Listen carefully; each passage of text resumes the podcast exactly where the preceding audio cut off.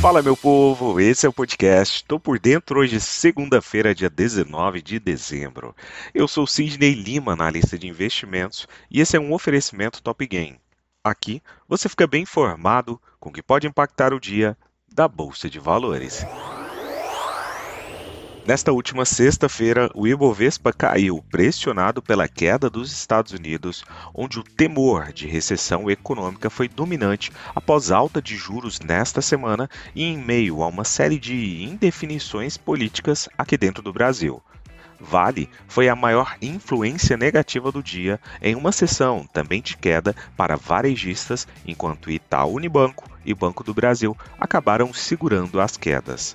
O Ibovespa caiu 0,85%, fechando o dia a 102.856 pontos. Nesta sexta, dia de vencimento aí de opções sobre ações aqui no mercado brasileiro. A semana antes do Natal, que vem logo aí no próximo final de semana, seguirá agitada pelo noticiário político, com a última chance para a aprovação da PEC da transição prevista para amanhã na Câmara, que depende de negociação com o Centrão sobre cargos no futuro governo. No fim da noite, porém, decisão do ministro Gilmar Mendes tirou Bolsa Família do teto de gastos e considerou legal o pagamento por meio de crédito extraordinário o ministro Gilmar Mendes, do Supremo Tribunal Federal, STF, determinou em despacho publicado na noite deste domingo, ou seja, ontem, que o dinheiro público utilizado em programas sociais de renda básica, como o Auxílio Brasil, o famoso Bolsa Família da época do governo do PT, não está inscrito na regra do teto de gastos.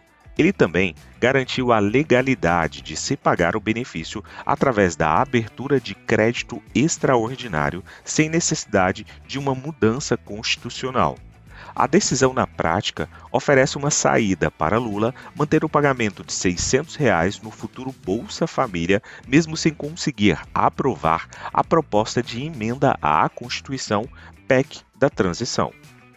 Aprovada no Senado, a PEC da transição, que muda o teto de gastos para garantir o pagamento de 600 reais do Auxílio Brasil no ano que vem, uma promessa de campanha de Lula está travada na Câmara em meio à pressão do Centrão por ministérios e espaços no futuro governo.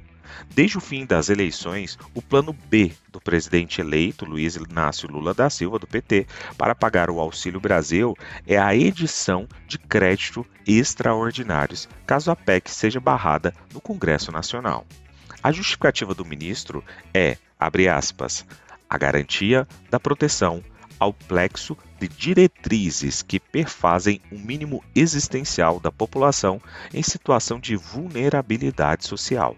Fecha aspas. Para o ministro, há dinheiro para pagar o benefício com espaço fiscal aberto pelas mudanças no pagamento de precatórios.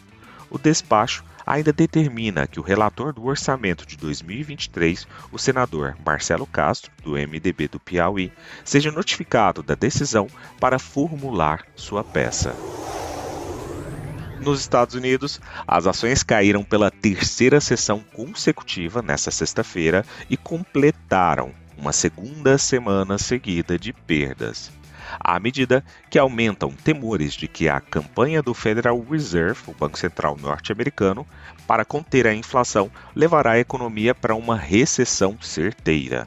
Comentários do presidente do Banco Central dos Estados Unidos, Jeremy Powell, esta semana sinalizaram mais aperto na política monetária que virá à frente, e o Fed projetou que as taxas de juros ultrapassarão a marca de 5% em 2023, um nível não visto desde 2007.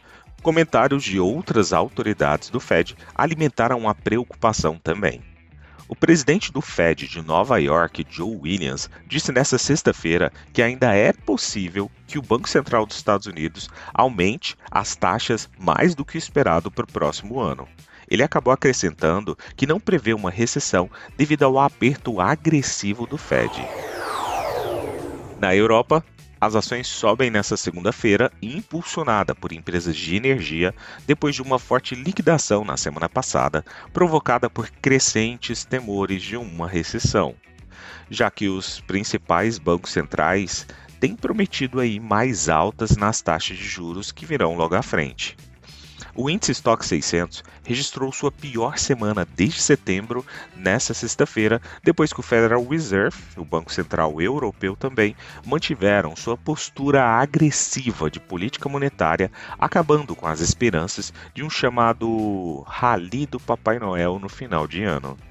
Entre os principais setores, as ações de energia saltaram 1,8%, liderando os ganhos, uma vez que os preços do petróleo foram apoiados pelas perspectivas de recuperação da demanda da China, principal consumidora no mundo inteiro, depois que o país acabou relaxando várias medidas rígidas de controle de Covid-19. As ações de tecnologia e mineradoras estão aí entre os setores mais atingidos na semana passada, o vice-presidente do Banco Central Europeu, Luiz de Guindos, disse nesta segunda-feira, agorinha, que a instituição não sabe quando irá parar de aumentar suas principais taxas de juros.